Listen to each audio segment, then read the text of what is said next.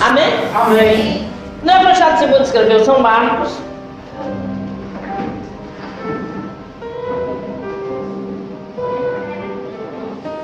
No, ca- no capítulo 12, versículo 41.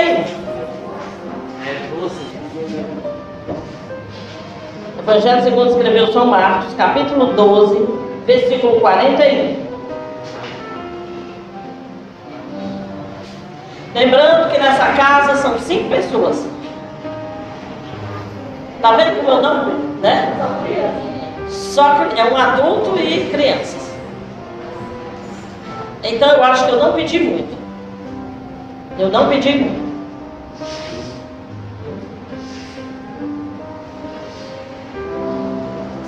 Todos encontraram? Amém. Diz assim a palavra de Deus a partir do versículo 41. Assentando diante do gasofilácio, observava Jesus como o povo lançava ali o dinheiro. Ora, muitos ricos depositavam grandes quantias. Vindo, porém, uma viúva pobre, depositou duas pequenas moedas correspondentes a um quadrante. E chamando seus discípulos, disse-lhes: Em verdade vos digo que esta viúva pobre depositou no gasofilácio mais do que o fizeram todos os ofertantes. Porque todos eles ofertaram do que lhes sobrava. Ela, porém, da sua pobreza, deu tudo quanto possuía, todo o seu sustento. Feche seus olhos. Senhor nosso Deus e nosso Pai Celeste, Pai de nosso Senhor Jesus Cristo, Tu que nos deste o Teu Filho para morrer por nós na cruz do Calvário. Te pedimos essa noite, Alamará e Cantas, que a Tua graça seja leve e andecanta com cada um de nós. Que nunca falte o óleo da unção sobre as nossas cabeças. Que o Teu Espírito Santo seja uma constante em nossas vidas. A Tua palavra diz que Tu nos deste o Espírito Santo Consolador. E que Ele estaria conosco até o dia da sua vinda. E quando o Senhor vier buscar a igreja, Ele nos levará ao encontro contigo.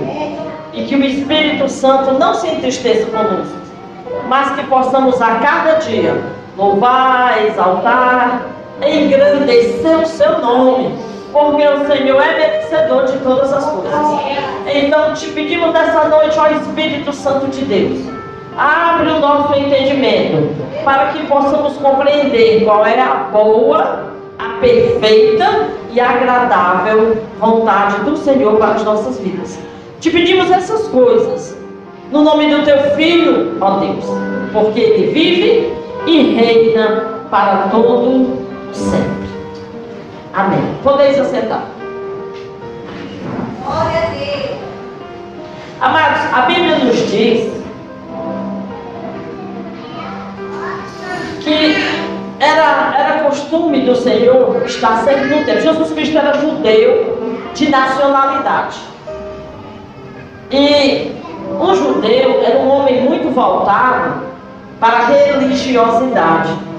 Ele era voltado para os seus costumes. Ainda hoje eles têm costumes fechados, ortodoxos. E eles são fiéis nos seus hábitos. nos seus costumes. Eles aprendem aquele versículo que diz: ensina a criança o caminho que deve andar. Eles aprendem e zelam por ele até o dia da sua morte. Então, os judeus, eles eram pessoas voltadas para a religiosidade. Aí, quando Jesus veio para fundar a igreja, Jesus veio ensinar.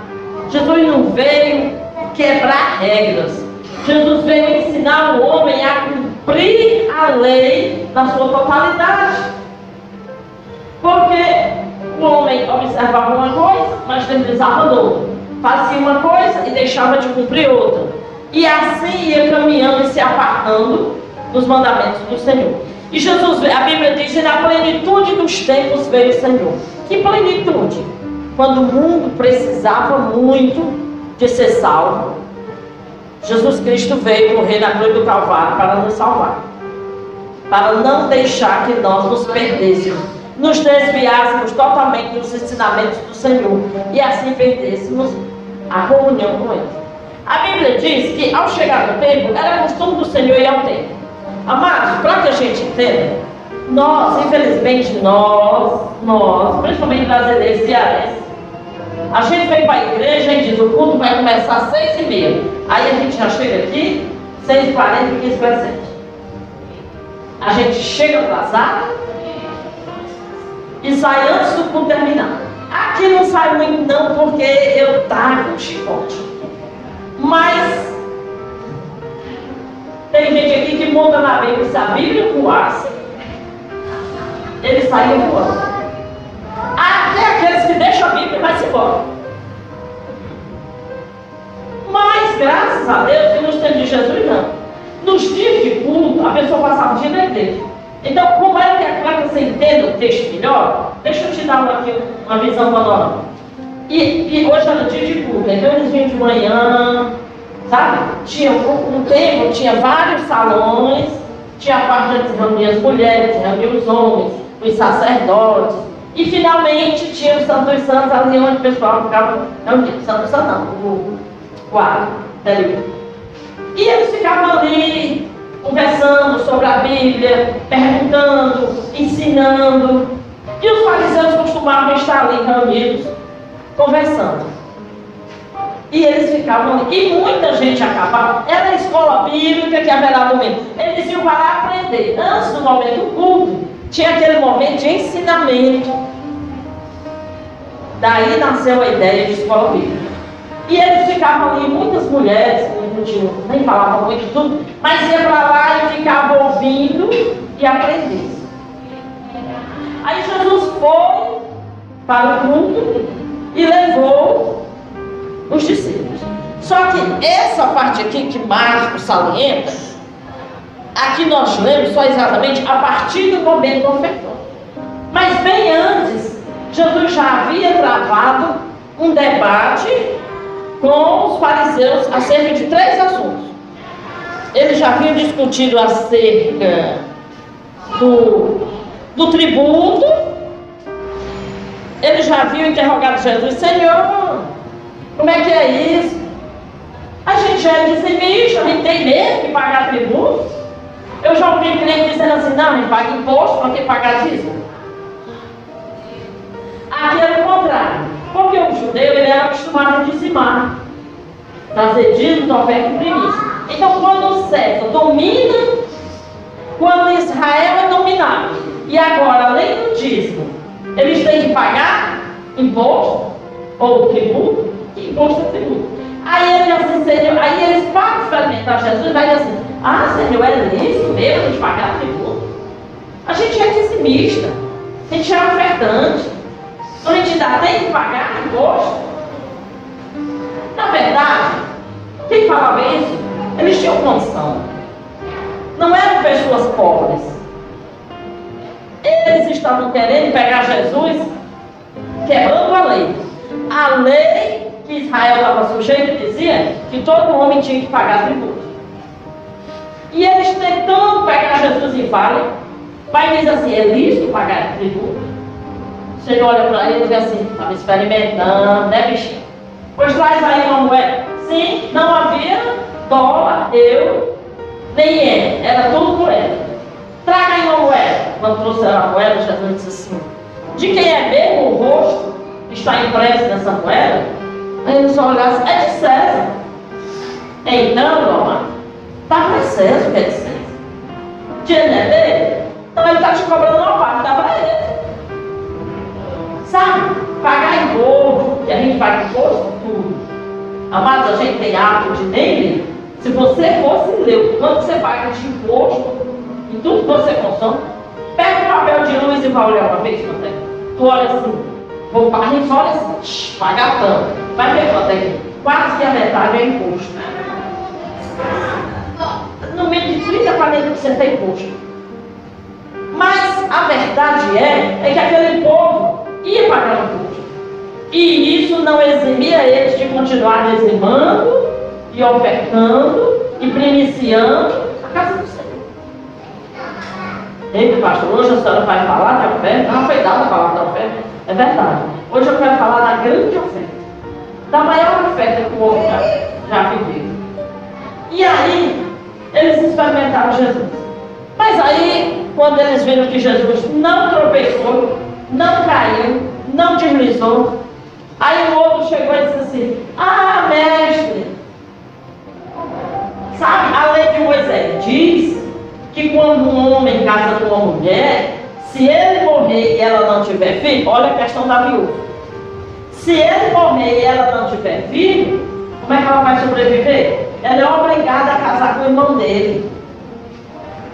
Aí uma mulher casou e o irmão morreu e ela não teve filho. E ela casou com o segundo, com o terceiro, até o sétimo. E nenhum deles deu filho para ela. E quando essa mulher morrer lá no céu, vai ser esposa de quem? Novamente eles estavam tentando Jesus.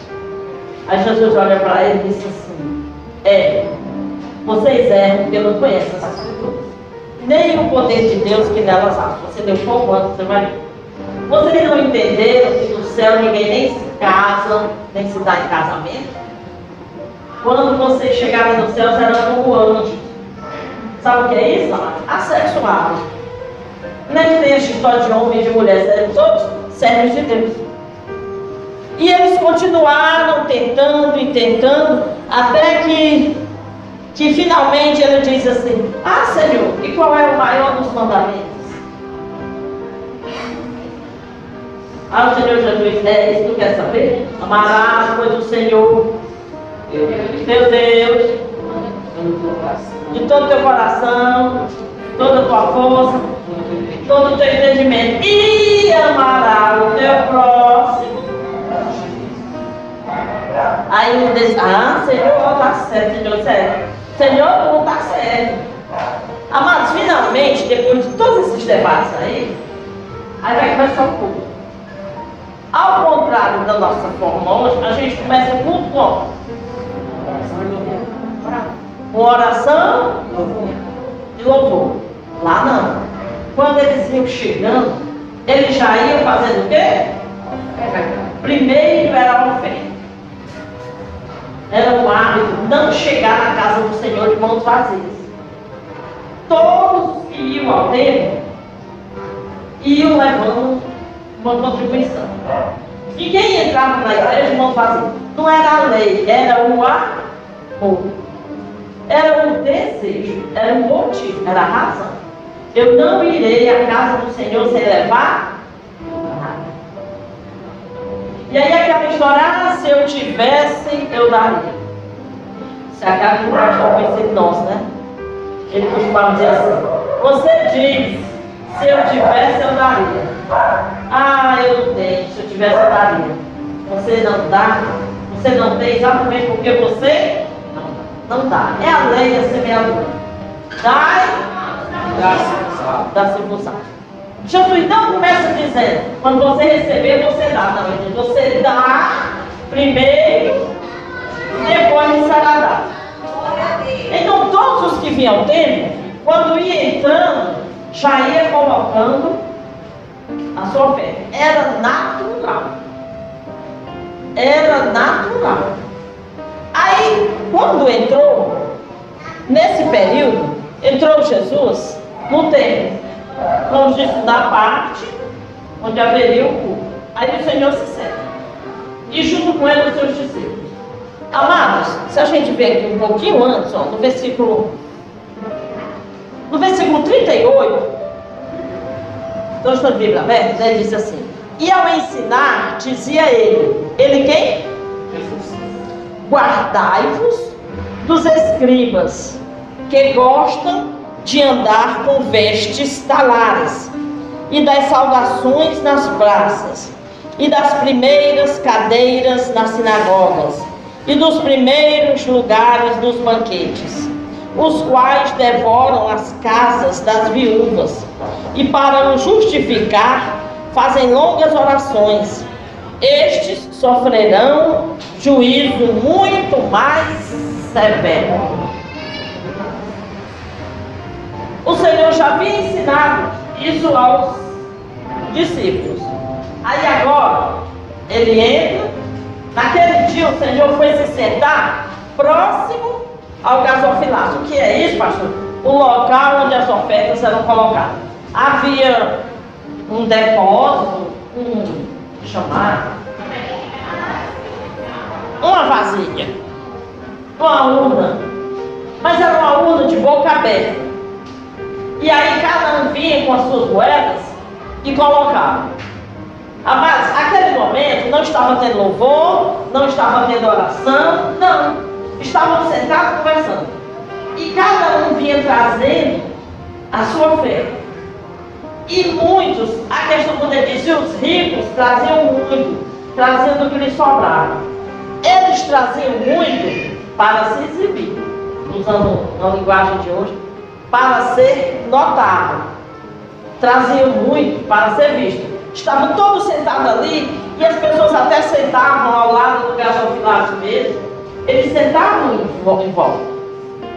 Então aqueles ricos vinham com roupas lindas, roupas maravilhosas. Ai, pastor, quer dizer que é rápido? Não! Não! Devemos vestir a nossa melhor roupa, é para ir para a igreja mesmo. Você vê, Jesus, no tempo que a gente comprava roupa, não se usava roupa nova para ir para lugar nenhum não fosse primeiro para a igreja. A gente comprava aquela roupa e o primeiro lugar a ia com ela era para a igreja. Depois a gente ia para o aniversário, para aqui, para ali, mas aquela roupa tinha que ser vestida primeira vez na igreja. Né? Tua sogra faz isso, né? E é isso, Júlio. Então devemos vestir. O Senhor não é contra o que ele critica, que é a motivação. Então eles vestiam aquelas vestes bonitas. Aí entrava, ó, um saco de dinheiro, saco de moeda. Até porque era só moeda mesmo, né? Um saco de moedas. Aí ficava despejando assim, ó. E a moeda, sabe aquele E todo mundo tome moeda caindo. E barulho. Todo mundo ia olhar. Aí ele derramava aquele saco de moeda e ia se sentar nas primeiras cadeiras. Sabe o que é as primeiras cadeiras? Amada, não é essas primeiras cadeiras. Eram as cadeiras que haviam ó, aqui. Porque eles queriam estar sentados e todo mundo está olhando para eles. Eles queriam ser vistos. Eles queriam ser notados, eles queriam ser admirados. Tem uma época que isso é tão forte que o apóstolo Paulo diz assim: quem tem pão em casa? Na Santa Ceia eles traziam comida deles e faziam banquete. E os coitados comendo ali o pão do Senhor chega. Todo mundo vai comer uma comida só. Chega dessa questão da igreja. Então, é isso que Jesus está censurando aqui. E aí eles traziam. E aqueles homens traziam sacos de dinheiro e depositavam ali. Eles não estavam preocupados com trazer todos os dias a casa do tesouro para que haja mantimento. Não. Eles não estavam preocupados com o templo, com a obra, com o alimento do sacerdote, dos não. Não. Eles estavam interessados tão somente em ser visto, ser notado, ser admirado, ser invejado. Seu motivo da adoração. Jesus, ele diz guardai-vos, sabe quando a Bíblia diz guardai-vos dele, ó, foge deles. Não quero nem comunhão com esse povo. Porque eles, porque haverá, eles sofrerão juízo muito mais severo. Porque conhecendo a palavra de Deus, eles não têm amor. Sabe o que o Senhor está condenando? Vocês já pararam para se perguntar toda a vida aqui? Lá em Malaquias mesmo, que acabou de ler. Trazer todos os dízimos à casa do tesouro para que haja mantimento. Deus ama, ver se tem de ó. Deus ama ao que andar com alegria. Vocês já pararam para se perguntar? Por que ao que dá com alegria? Quem dá com alegria está dando por prazer, por amor. Ele tem amor e ele tem prazer em fazer aquilo. A motivação de quem dá com alegria É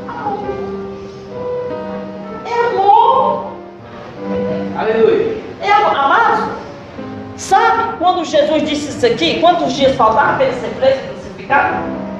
Três dias. Três dias.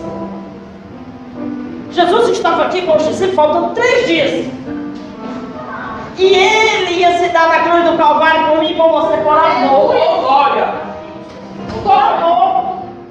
A motivação de tudo que fazemos tem que ser amor. Se não para nada Para nada aproveita. Eu acabei de vir essa feira e não pense que eu estou nem ali para vocês. Porque vocês não vão dar para mim. Vocês vão dar para alguém que está precisando. E quem vai abençoar? Quando eu digo não estou nem aí, eu quero dizer assim, não espere depois que eu vai o de fala, muito obrigado, você deu 10 mil. Não espere, eu não vou te roubar por isso. E se eu fizer isso, você perdeu tudo. O galardão consiste exatamente em não buscar o proveito próprio. Depois eu não quero nem saber o nome de quem deu o quê. Porque se eu ficar sabendo, você vai perder o seu galardão. Você vai trazer e vai colocar ali. A menina vai contabilizar e não vai ser o que fala. Só isso. Quem vai te abençoar é o Senhor. Ele critica essa questão da gente fazer para aparecer. Fazer para ser visto, para ser notado, para ser honrado. Você tem que fazer por amor. E Jesus estava ensinando isso porque após três dias ele iria se dar na cruz do Calvário por amor a você. Porque Deus amou o mundo de uma maneira tão intensa que deu seu filho para morrer por você na cruz do Calvário. Então ele espera, a motivação que ele quer de você é amor, porque ele, ele deu o filho dele por amor. E Jesus, por amor a você, se deu na cruz do Calvário. Quando Pilatos diz assim: Tu não vai dizer nada em tua defesa, eu posso salvar a tua vida. Esse rapaz, você não entendeu. Vocês não estão tirando a minha vida. Eu estou dando. A minha vida ninguém tira de mim. Eu estou dando. Amados, a maior oferta. Nós vamos ajudar uma família que está precisando. Mas o maior presente é a salvação da cruz do Calvário. Nós vamos só saciar a fome da mas o maior presente é a salvação na cruz do Calvário. E isso nós já recebemos pela graça. Não foi de graça. Alguém pagou o preço. Não foi de graça. Mas pela graça. Graça é amor infinito. Pelo amor infinito de Jesus, ele morreu na cruz do Calvário para que você, sem custo algum, tivesse direito à salvação. Deus amou o mundo de uma maneira tão intensa que deu o seu filho para que todo aquele que nele crê não pereça, mas tenha a vida eterna. Glória a Jesus. Aí Jesus ensinando essa grande verdade de oferta. Oferta é presente. É presente que se dá com alegria. Quando a gente vai comprar um presente para alguém, o que é a primeira coisa que a gente pensa? Nos hábitos, nos gostos, daquele que a gente está presenteando. É não é? nas características. Não, fulano não gosta disso. Fulano não gosta daquilo. Hoje foi o almoço de aniversário do Sérgio, as meninas viram muito lá no restaurante. Eu comecei a procurar o presente do Sérgio. Aí quando eu disse, menina, eu tenho um aniversário para ir domingo. É, você vai dar o quê? Eu vou comprar isso, só ali. A senhora disse, eu vou dar isso porque isso é o que ele mais precisa nesse momento. Sabe por quê? Quando a gente vai dar um presente a alguém, a gente olha para as características da pessoa. Sabe? O Deus que você ama, que você serve, que você vai ofertar, é o do ouro da prata. É o dono do ouro e da prata. E se alguma coisa chegou na tua mão, chegou porque ele permitiu. Chegou porque ele permitiu. Então você não é merecedor, ao contrário, você é devedor. Ele diz: Meu é o ouro e minha é a prata. Mas ele também diz: Trazer todos os dias a casa do tesouro, para que haja mantimento na minha casa. Para que as necessidades. E quando o Senhor fala na casa dele, ele fala o ventilador, a cadeira, o pastor, não está precisando, é tudo. Mas se precisando trazer para pagar a luz, e eu vou morrer de fome? E eu vou andar nu? Sabe, o Senhor está preocupado com tudo, não é, pastor?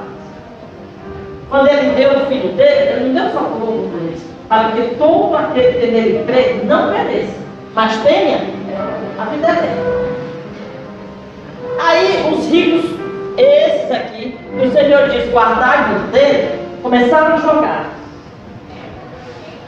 Jogar. E sendo visto. E Jesus, ó, caladinho. De repente, lá você vê uma mulher, uma viúva pobre.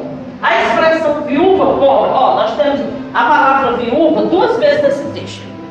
Aqui em cima ele diz assim: os que devoram as casas das viúvas. Ele não chama essas primeiras viúvas de viúvas pobres. Ele diz: ó, guardai-vos deles, porque eles entram nas casas das viúvas para tal fim. Aí é aqui no texto ele diz: estando sentado, veio, vindo, versículo 42, porém uma viúva pobre, depositou duas pequenas coisas. As duas palavras de viúva. Havia a viúva que o marido, quando o marido morria, elas tinham posses, e havia as viúvas pobres. Amados, sabe o que aconteceu? Os fariseus e os saduceus gostavam de andar na casa das viúvas, não das viúvas pobres.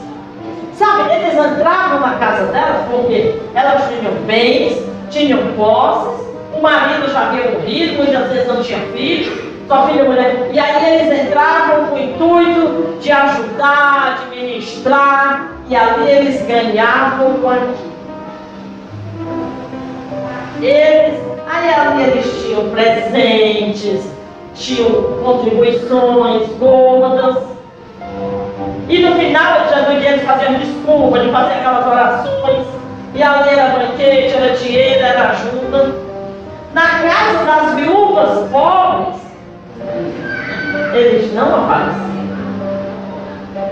Por isso que aqui no texto Marcos diz, e vindo uma viúva pobre. Essa era totalmente esquecida por eles. Ela veio após aquele festival de despejo de moedas, muito saco de mais saco de dinheiro. Aquela mulher veio com duas moedas duas coisas. Em vista de tudo aquilo que já foi depositado ali, era vergonhoso. Nós não iríamos, eu acho que a gente nem iria. Eu já visitei uma igreja assim, eu, eu às vezes tenho vontade, mas eu bem assim com a questão do casal final. É, eu já visitei uma igreja assim, nossa, eu me senti, eu imagino como aquela mulher se sentiu. Porque nessa igreja que eu visitei, tempo atrás, houve um período, aí uns anos, bem atrás, eu estava vivendo uma situação financeira muito difícil. Eu ia acompanhar alguém que gostava muito dessa igreja, eu tinha que levar, e às vezes eu ia só com o dinheiro da passagem. E quase às vezes eu não tinha nem o que ofertar. E às vezes eu, quando eu tinha tão pouco, tão menos do que a passagem. E teve um dia, eu nunca esqueci disso. Teve um dia e eles começavam chamando pelos valores mais altos. O fim e o menor. E eu disse, meu Deus, quando é que eu vou levar esse meu dois reais para estar lá? E aí eu fui lá com tanta vergonha, tão constrangida por ter dinheiro, tão constrangida que eu peguei minha oferta e escondi debaixo da Mas, na verdade, naquele dia, e naquele dia eu fiz um voto assim. Eu fui muito constrangida ali. Eu, eu tinha uma ensaia no bolso, aí eu tenho o dinheiro para passar no bolso e a oferta no outro. Aí eu fui. Senhor, quando é que vai chegar a minha hora de levar meus mil reais?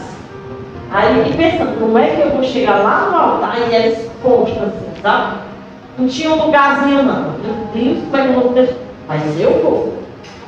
Aí eu fui disse, sentado no meu canto, eu fiz um voto, eu disse, Senhor, se tu me abençoares e abrir a porta para mim, Nunca mais eu quero levar só dois reais para igreja.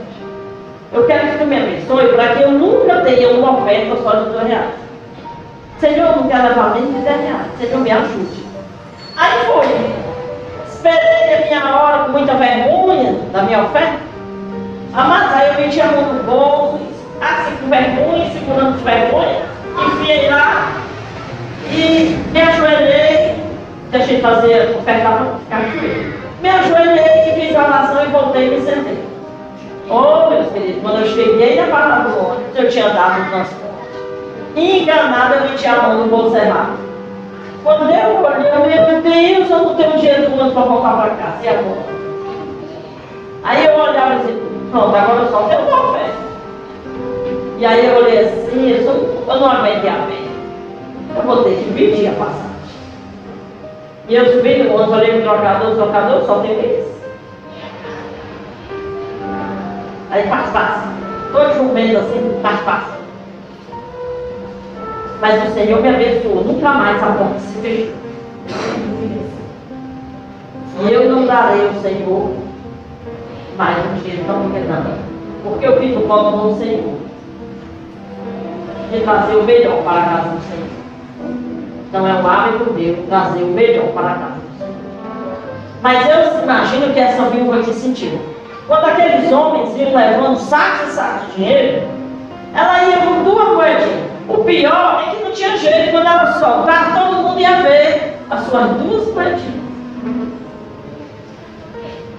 Mas ela foi, apesar da humilhação, sabe, de se sentir humilhada, de se sentir a menor. Eu sei Deus. Ela foi. E quando ela depositou as suas duas moedinhas, Naquele momento, Jesus usou aquela mulher como exemplo. Mostrou aos homens, aos seus discípulos, o exemplo de amor. Aquela mulher não estava dando muito dinheiro. Aquela mulher estava colocando amor, fé, confiança. Confiança no Deus de Abraão e de Isaac. Porque eles amam. Jesus diz, olha, eles estão dando do que sobra. O que eles têm não é sacrifício algum, não vai fazer falta.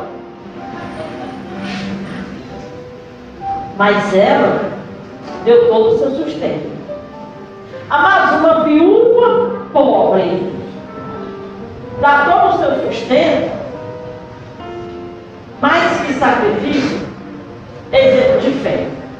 Aquela mulher acreditava que dando o seu sustento, mas ela é como se ela já dando a sua vida. Eu tenho certeza que da oferta que vocês trouxeram aqui, o pão da manhã de manhã ficou no bolso de vocês.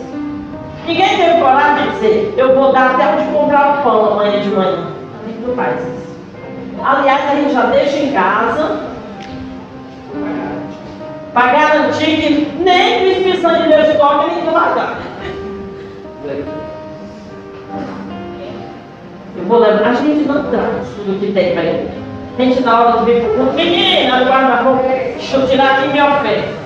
Ou então vai juntando as moedinhas em cima da geladeira para trazer o coxo, o cego, o mano. Sabe aquela moedinha que a gente junta ali? Ali é o coxo o cego, o manco e o aleijado que se traz para a mesa do Senhor, como está lá em Malaquias 2,10. O Senhor disse: Vocês estão me roubando, que vocês trazem para mim um impuro, um imundo. Vocês trazem para mim um sobra. Um sobra. Amados, hoje no, na casa da Rainha, tinha gente conversar, meu Edivaldo, mais algumas pessoas, sobre a questão de Ananias e Safira.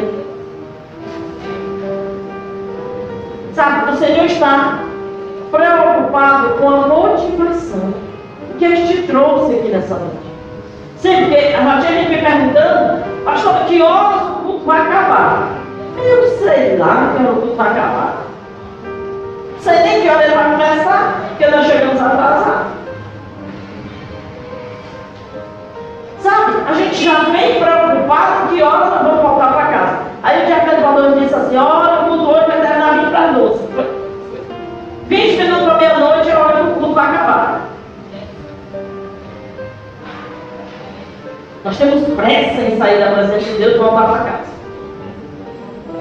Nós temos pressa. A gente não tem pressa de entrar na presença do Senhor, a gente tem pressa de sair da presença do Senhor. Ah, eu estou com fome. Deixa eu te faltar um pão de cada dia, quem vai saber o que é fome? Eu não me alegrei, eu quero ir para casa jantar.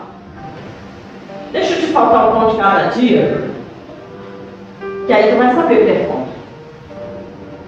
Mas você está de ir para cá jantar. Jantar. Pressa de sair da presença do Senhor. Amados, Ananias e Safira resolveram vender a propriedade da não por amor. Jesus morreu, ressuscitou e os apóstolos ficaram lá administrar a igreja. E não se administra a igreja ministério sem dízimos e ofertas e contribuições. É impossível. Essa igreja poderia estar muito família. Se cada um de vocês tivesse a consciência de que você é obrigação de contribuir para que não falte nada. Nem para você nem para mim. Mas aqui é lá, eu vejo aquelas pequenas críticas com que eu trabalho. A minha resposta é, quando o ministério me sustentar o meu tempo, eu passo a trabalhar. Ora, se eu não gostaria de dormir até mais tarde, fazer minhas consultas médicas, fazer meus exames, tomar meus remédios, cuidar dos meus cabelos, comprar roupas novas. Eu já nem gosto de tirar foto. Mas também vou não. Eu não vou. Será que eu não gostaria se a meu, o meu ministério suprisse todas as minhas necessidades?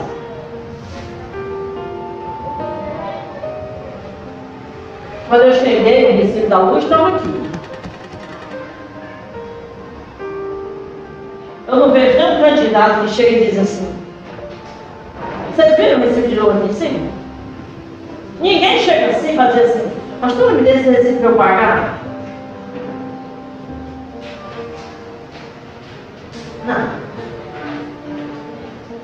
Quem é que chega para dizer assim? Olha, se o dinheiro der. Senhor, eu sei, eu sou dizimista ofertante, eu posso ajudar mais. Eu vou pagar esse recibo. E não é muito tanto. A mãe dele, graças a Deus, é baixinha. Grande é baixinha. Ela tinha 150 reais. Eu aqui não chega nem a 50, parece que 47. 47. Aí eu peguei e disse no da cantar. Cadê a minha bolsa? Sabe, amada, a gente não sente essa responsabilidade. Porque falta amor.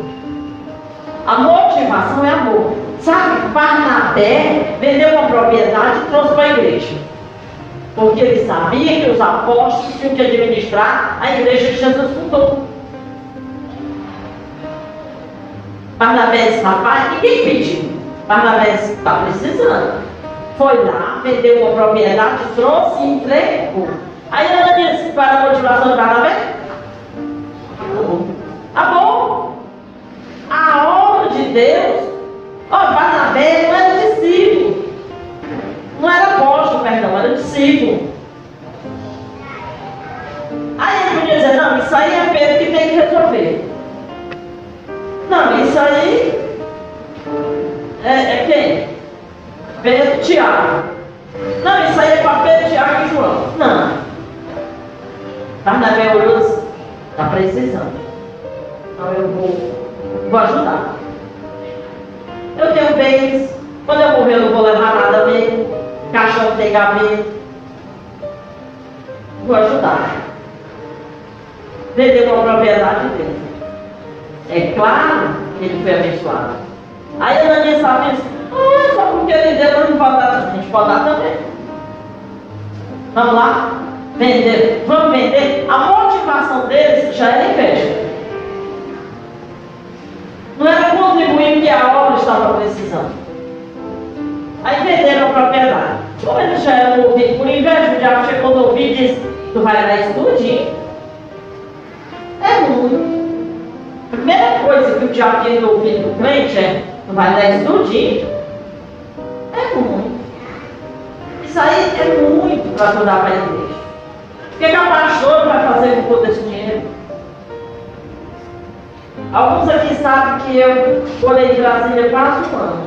Eu trabalhei lá seis meses, mais de seis meses. E o meu patrão, aquele homem dono daquela loja que eu fui administrar em Brasília, era rico. O homem tinha uma loja em Fortaleza, uma loja em Natal e abriu uma loja em Brasília. Eu fui para lá abrir essa loja para ele. O disco deles, amados, era altíssimo, eu tinha uma noção. E ele era praticamente meu aluno de escola bíblica. Mas ele tinha um coração muito bom. E aí ele dizia, só o balanço da loja que eu era gerente já era alto. E aí ele dizia, quando a gente fazia, todo mês ele ia para o balanço, ele dizia, Aí ele, quando eu dizia, o meu dinheiro, cadê o meu dinheiro? Dizia, não, você vai disse, não, eu quero o meu dinheiro porque eu quero levar o meu dinheiro. Tu vou, faça aqui porque eu tinha porcentagem, faça logo as contas do meu, porque eu quero levar o meu dinheiro para a igreja. Aí ele disse, tu tens dizimado? Você tem. Aí ele disse assim, tu acha que eu também tenho? Claro que você. Porque eu conheci eles, amado, só vocês entenderem. Ele, a esposa dele era crente e ele não. Eu cheguei na igreja e aí eu vi aquele homem diferente, me sentei. Aí eu disse, boa noite, boa noite. Ele disse, o que te trouxe hoje aqui? Aí ele, sabe o que ele me respondeu? Ele disse, eu vim aqui para ver. Aí eu achei estranho aqui na boca do descrente. Como assim ver anjo? Ele disse, não, é porque minha esposa lá em casa dizendo que vê anjo. Então eu vim para a igreja aqui para ver anjo. E aí eu comecei dando uma palavra para ele, e ele aceitou Jesus e se tornou meu aluno. E, uma, e aí eu vivia pegando o pé dele, olha o dízimo, quando ele ia, olha o dízimo, quando voltava para Fortaleza, leve o dízimo para a igreja. E um dia, e ele tinha uma dificuldade. Sabe por quê? Porque Satanás dizia assim ouvido dele, é ruim. É ruim. Aí quando foi uma vez, a gente fez o balanço da loja lá, um outro gerente fez o balanço da loja de Natal e foi feito o balanço da loja aqui. No final, tinha dado em torno de 150 mil reais. Era muito dinheiro.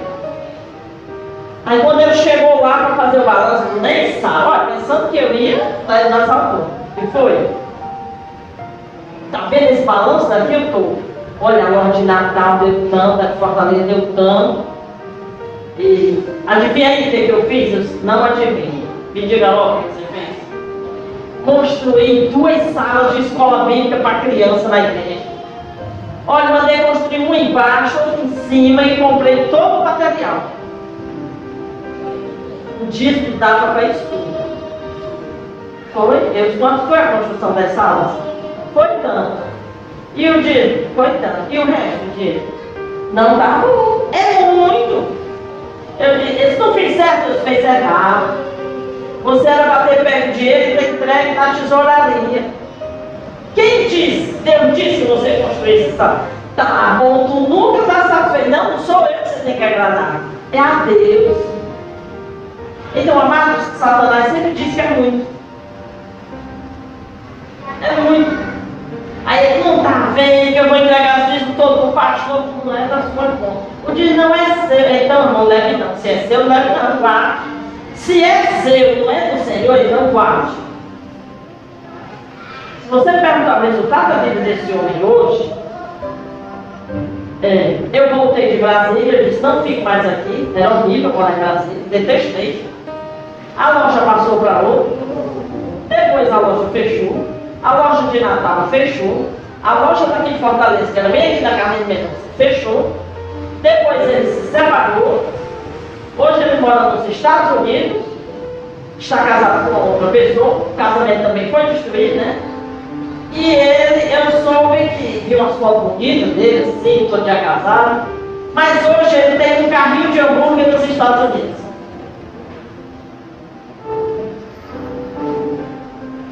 Hoje ele tem um food um carrinho de hambúrguer nos Estados Unidos. Amados, a motivação. Jesus, quando olhou para aquela viúva, quando ela colocou as duas moedas, ele olhou para os, para os discípulos e disse: Hoje, versículo, e chamando os 43, em verdade vos digo, esse em verdade é uma certeza absoluta e irrefutável. Em verdade vos digo que esta viúva pobre depositou no gasofilácio mais do que fizeram todos os ofertantes. Rapaz, cada um derramava um saco de dinheiro. Eles vão juntando dinheiro deles tudinho, somando. O dela é maior. O dela é maior. Dois padrões. Eu fui pesquisando, pesquisando, pesquisando. Amados, não, não era equivalente a um dia de trabalho. Um dia de trabalho, é, é que é tal, o nome da moeda que ela depositava. Não era quadrante. Mas ela depositou dois. Um dia de trabalho eram 44. Ela só tinha dois. Mas era tudo que ela tinha.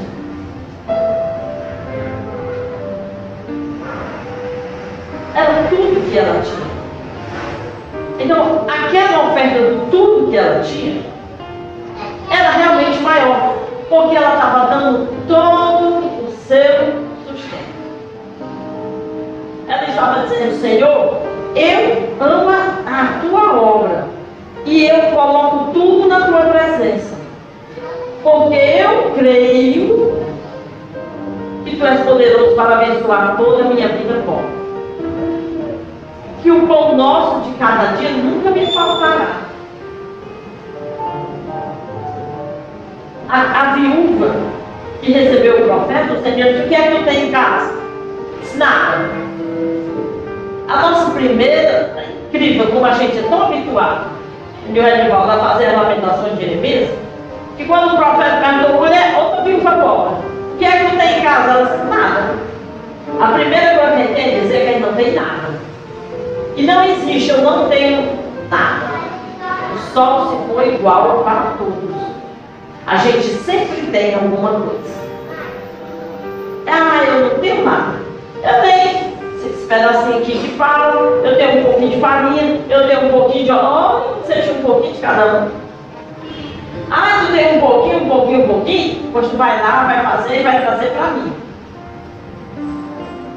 Depois que tu trouxer para mim, aí tu vai fazer para ti com teu filho, mas primeiro eu. É o mesmo princípio daquela viúva, colocando as duas ofertas era a fé, a confiança de que o Senhor vai abençoar e de que nada me faltará. E hoje de manhã, quando eu estudava essa palavra, eu disse, Senhor, por quê? A motivação. Amados, o Senhor olha a motivação. O motivo, o que é que você está fazendo? Ah, fala do Senhor, para que o devorador, o cortador, o migrador não entre. Isso não é motivo. É esse o teu motivo? Não é suficiente. Deus vai abençoar. Só aquele que traz o dízimo para proteção vai receber a proteção. Porque a promessa de Deus é para o ímpio e para o crente. Aquele que contribui, que oferta, que dizia, independente de servir a Deus com fidelidade, a bênção do virá sobre a vida deles. Glória a Deus. Porque é promessa. Mas é só isso. Deixa eu dizer uma coisa para vocês. Não estou comigo, não sei. Eu preguei aqui recentemente que Jacó, quando estava ali no deserto, dormindo naquele travesseiro, viu uma escada, os anjos, estou já concluindo, os anjos subindo descendo. E o que foi que ele disse? Quando ele viu qual foi o voto que ele fez? Senhor, se eu for voltar em paz, correr pelo caminho, proteção. Foi? Se me deres pão para comer, roupa para vestir, e bens, eu te darei o dízimo de tudo. É uma negociação ou não é? É. Era o que muito crente tem feito hoje. Não, se eu não der o dízimo, o devorador vai vir. Se eu não der o dízimo, a porta só vai se fechar se eu não der o dízimo, é, é, eu posso perder o meu emprego. A, a, nossa motivação tem sido proteger as nossas finanças. Infelizmente, alguns, e porque tem uns que nem diziam de o que, que a pastora vai fazer com esse dinheiro? Mas ainda assim há muitos que a motivação é proteger o seu dinheiro. Quando, Abraão, quando Jacó disse isso, o Senhor disse, feito. Feito. Ele foi em paz para Padã. Ele casou, teve filhos e enricou, prosperou. E voltou. Se me levasse em paz e me trouxesse, ele foi e voltou.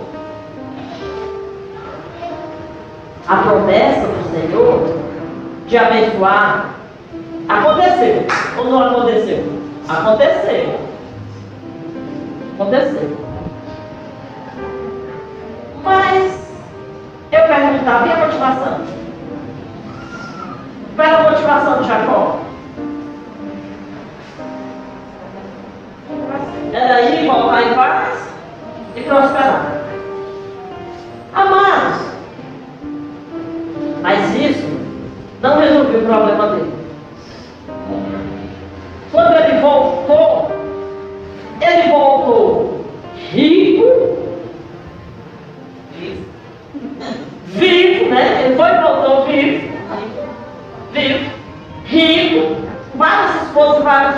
Mas ele tinha um grande problema.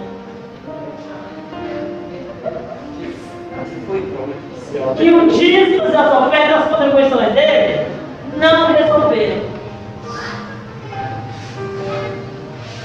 Porque a motivação dele não era boa, era estar perto, era pessoal. Aí quando ele volta, ele volta com a mesma angústia. Ele volta com a mesma angústia. Como é que eu vou enfrentar o meu irmão? Como é que eu vou resolver o problema da mágoa do meu irmão? Como é que vai ser isso? Amados, dinheiro não é tudo. Diz, não, dinheiro a gente compra muita coisa, compra. Mas não compra saúde, não compra vida, não compra paz de espírito. E não compra salvação. Se você for ver, for ler a volta dele, é bom depois dar meu relógio. Se você for ver a volta dele, ele pegou, trouxe a esposa para lá, aí mandou um monte de presente. Mandou um monte de presente. E resolveu? Não. Continuou ó no coração. Aí depois mandou mais um. Aí quando ele viu que o dinheiro, que os bens não resolviam, o que, que ele fez? Ele atravessou o val de Jabó e foi orar. Aí ele foi buscar o Deus de Abraão, Deus de Isaac, seu pai. Aí o Senhor apareceu para ele. Amados, até então, tudo que ele tinha visto era uma escada posta e os anjos subindo e descendo. Mas ele não fez parte dessa história. Ele não tinha tido um encontro pessoal com Deus, não. Ele viu os céus abertos e os anjos subindo e descendo. Claro, anjos ministradores. Agora, no momento de angústia e dor, que todo o dinheiro que ele tinha não resolvia, aí no Val de Xamó, o Senhor se manifesta para ele. Aí ele se agarrou com Deus. Aí ele se agarrou literalmente. E o Senhor me solta, vamos embora. Me solta. Não. Amados, ele precisava uma vez do dinheiro deles. Não resolver tudo, tudo que ele tinha não resolveria ele precisaria que Deus aplacasse o ódio do coração do seu irmão. Agora a motivação dele não era mais dinheiro. Agora ele teve um encontro pessoal com o Senhor. Aí o Senhor olha para ele e diz: Como é o teu nome? Glória. Como é o teu nome? Ah, meu nome é Jacó. Teu nome não será mais Daqui por diante, teu nome será Israel. Glória a Jesus. Porque agora tu tem uma motivação diferente. Porque a tua motivação agora é sentimental. Há um sentimento, há um amor ouvindo. Agora tu deseja o perdão do teu irmão. Agora tu deseja a reconciliação. Agora o que tu está pedindo a mim não é mais bens. Aleluia! Mas é amor e paz. Aleluia! Daqui por diante meu nome será Israel, príncipe de Deus. Aleluia! Quando a motivação dele não era mais posses, era sim paz e amor. Aleluia. Glória a Deus. Amados, a igreja aqui precisa sim. Precisamos. É impossível administrar qualquer coisa sem dinheiro. Mas eu quero dizer para você que ainda assim o Senhor vai suprir das necessidades. Porque Ele é o dono da Aleluia. Peça ao Senhor nessa noite para mudar o seu coração. Pão nosso de cada dia não faltou para ninguém. Pelo contrário, muitos de nós estão aqui franzinados. De tanto que a gente comeu na casa do Senhor. Verdade. É verdade. O pão nosso de cada dia não nos faltou. A proteção à vida não nos faltou. Não morreu ninguém nessa igreja. A Covid não levou Glória a ninguém. Deus. Nenhum. Lembra quando a gente orava lá na casa da Deus. Né? A As portas fechadas, ninguém podia abrir a igreja. Muitos aqui não tinham condições de abrir as suas portas, que a família não permitia. Aí a Edna disse, pastor, está aberta a porta da minha casa.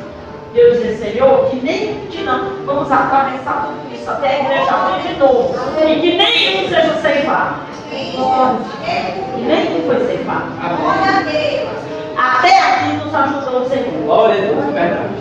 Mas que hoje, noite de Santa Ceia, peça ao Senhor para mudar a motivação do seu coração. Porque vida o Senhor te deu, assim como deu a, a Jacó. Bens você tem, você tem o suficiente. Não tem te faltado nada. Agora, paz, comunhão e alegria e amor à obra de Deus, isso é tem que ser motivo, de louvor, para nossa alegria. Deus ama ao que dá com alegria. Ao que dá com alegria. Que a nossa motivação seja, Senhor, a tua obra precisa. E não importa se eu já desenhei, se eu ofertei, se eu contribuí, se eu posso fazer mais. Senhor, eu estou vendo a necessidade. Eu estou vendo a necessidade. Então, é minha obrigação. Barnabé viu a necessidade da igreja primitiva e contribuiu com alegria. Ananias e Safira morreu porque a motivação da oferta deles estava errada. Morreu por causa da motivação. Mas antes não tivesse proposto a nada. Mas a motivação, amados. Por isso há entre vós muitos fracos, enfermos e até os que dormem. Porque a nossa motivação tem sido tão diferente. Deus tem planejado. Deus ama o que dá com alegria. Porque com alegria ele deu o filho dele para morrer na cruz do Calvário pela sua vida. Amém? Entenda isso. Que a coisa mais importante que você tem para pedir ao Senhor é Ele transformar o teu coração. O coração quebrantado. O coração contrito. O coração que se compadece. Que tem compaixão. Sabe? Hoje eu ouvi a história de alguém que está precisando e eu não poderia vir aqui e não fazer nada. Eu não poderia hoje dormir, deitar a minha cabeça e dormir, sabendo que tem pessoas precisando de ajuda. E que a gente pode ajudar e vamos fechar o nosso coração. Não, mas eu já dei um para a igreja. Não, mas eu já ofertei. Meu amado, abre o coração. Porque a nossa vida é mais do que comida e bebida. Precisamos ter uma motivação maior.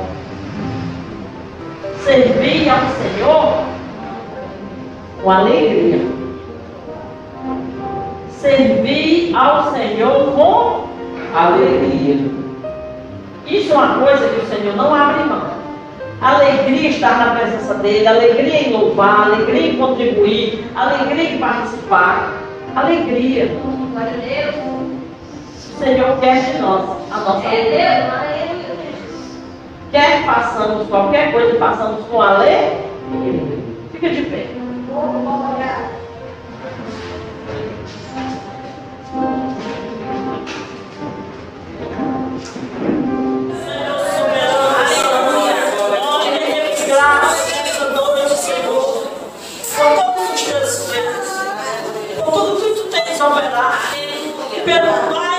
Oh,